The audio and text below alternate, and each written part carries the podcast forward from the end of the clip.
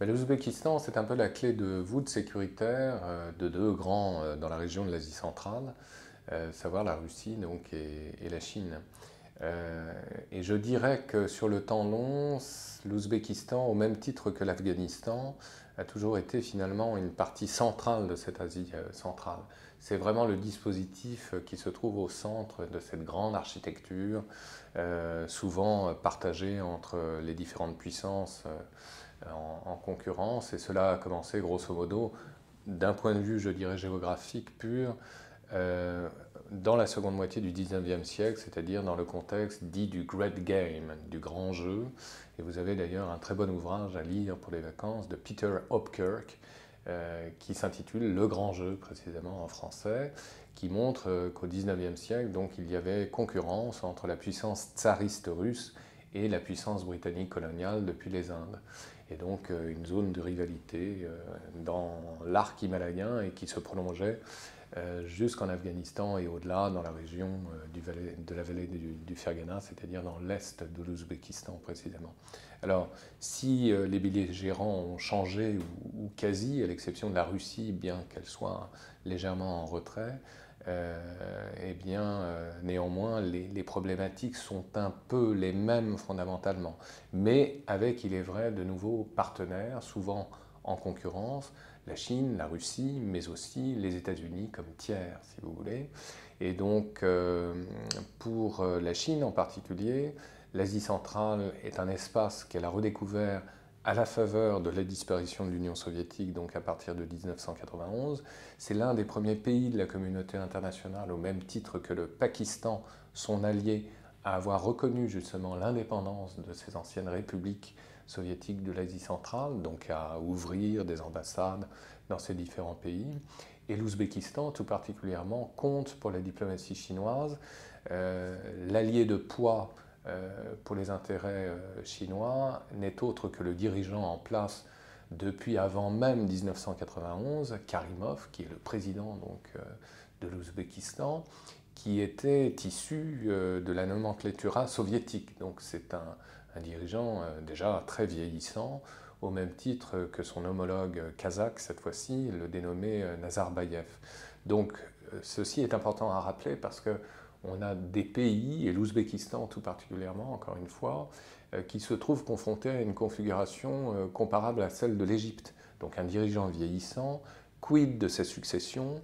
Est-ce que euh, nous aurons des militaires comme successeurs au pouvoir, donc le maintien d'un régime dictatorial, ou bien l'autre alternative, c'est l'arrivée au pouvoir des islamistes précisément, parce que la région est minée de l'intérieur par euh, la progression des islamistes. Alors, c'est un problème très ancien qui remonte aux années 80, lorsque déjà les partisans afghans luttaient contre l'Union soviétique, ont été aidés en sous-main avec l'aide de, la CIA par euh, des guérilleros arabes, dont Ben Laden, on le sait. Et puis ensuite, le mouvement s'est radicalisé et a échappé totalement au contrôle des Occidentaux. Et donc, euh, le risque, évidemment, c'est que les talibans, de nouveau, euh, menacent l'ensemble de la région, et tout particulièrement, précisément, l'Ouzbékistan, à partir de la partie orientale de l'Ouzbékistan, que l'on appelle la vallée du Fergana. Euh, donc, pour les Chinois, il est très important, évidemment, de consolider leur arrimage dans la région, et ils l'ont fait très tôt, dès 2001, on le sait, par la création de l'organisation de coopération de Shanghai. Et tous les pays de la région y ont adhéré. C'est une organisation de coopération sécuritaire, mais aussi économique, et sécuritaire en particulier contre les risques de contagion islamiste qui viendraient de l'Asie centrale et qui se propageraient via le pays ouïghour, via la province du Xinjiang, euh, vers la Chine précisément. Mais le danger euh, le plus urgent, c'est euh, à présent les contaminations en provenance de Daesh précisément. Parce que, au dire des spécialistes, il y aurait près de 4000 combattants de l'Asie centrale qui se formeraient dans les rangs de Daesh, ce qui est évidemment considérable. Et parmi ces 4000 centra-asiatiques, près de 300 combattants ouïghours. Donc euh, la Chine est directement concernée évidemment par le problème du terrorisme euh, islamiste. euh, au même titre d'ailleurs que la Russie. Et la Russie, on l'oublie trop souvent, en 2002 euh, particulièrement, a créé une autre organisation, l'Organisation de sécurité collective, hein, l'OTCS. Elle a créé également quelques années plus tard, en 2009, la Force collective de réaction opérationnelle, la FCRO, qui est en quelque sorte un succédané, en tout cas certains experts euh, l'ont interprété comme tel, euh, du pacte de Varsovie, si vous voulez, hein, mais à la hauteur de euh, l'Asie centrale. Donc, est-ce pour autant un projet concurrentiel de celui développé par les Chinois autour de l'Organisation de coopération de Shanghai? Là, il est peut-être trop tôt de s'avancer. En revanche, ce qui est très important à signaler, c'est que les Russes également ont créé euh, une euh,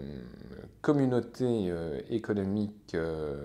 eurasiatique qui a été remplacée très récemment par l'Eurasian Economic Union en 2015, donc au début de l'année 2015. Et ce projet, qui est un projet d'union douanière, de, de création en quelque sorte d'une sorte de zone de libre-échange, peut entrer directement en concurrence avec les intérêts commerciaux chinois. Donc nous l'avons dit à plusieurs reprises par ailleurs, outre le fait qu'il y a de fait un glacis euh, sino-russe qui s'est constitué à la faveur de la rivalité vis-à-vis des États-Unis euh,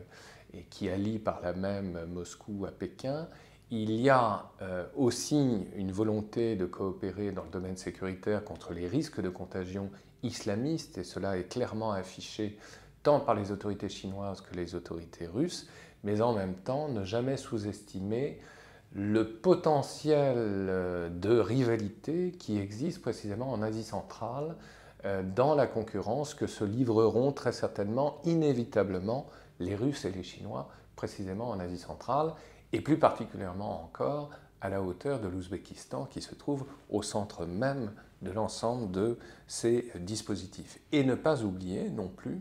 que les Américains malgré les velléités de départ affichées il y a quelques années par Barack Obama euh, des forces de l'OTAN depuis l'Afghanistan. On sait bien que Barack Obama a fait machine arrière et que des GIs resteront précisément en Afghanistan. Et n'oublions pas non plus que l'Ouzbékistan, qui avait pourtant très tôt affiché son indépendance vis-à-vis des États-Unis et de l'Occident, bah, semble vouloir séduire toute une partie euh, de l'élite américaine. Euh, John Kerry en particulier, à la fin du mois de novembre, comme par hasard, s'est rendu euh, dans la capitale ouzbek, c'est-à-dire à Tashkent. Et donc, de toute évidence, l'Ouzbékistan cherche également à affirmer ses propres prérogatives. Donc, ni la Russie, ni la Chine, peut-être un peu les États-Unis, en tout cas, continuer coûte que coûte à essayer de se désenclaver à la fois géographiquement, mais aussi idéologiquement, ni Est ni Ouest, la voie du milieu sans doute,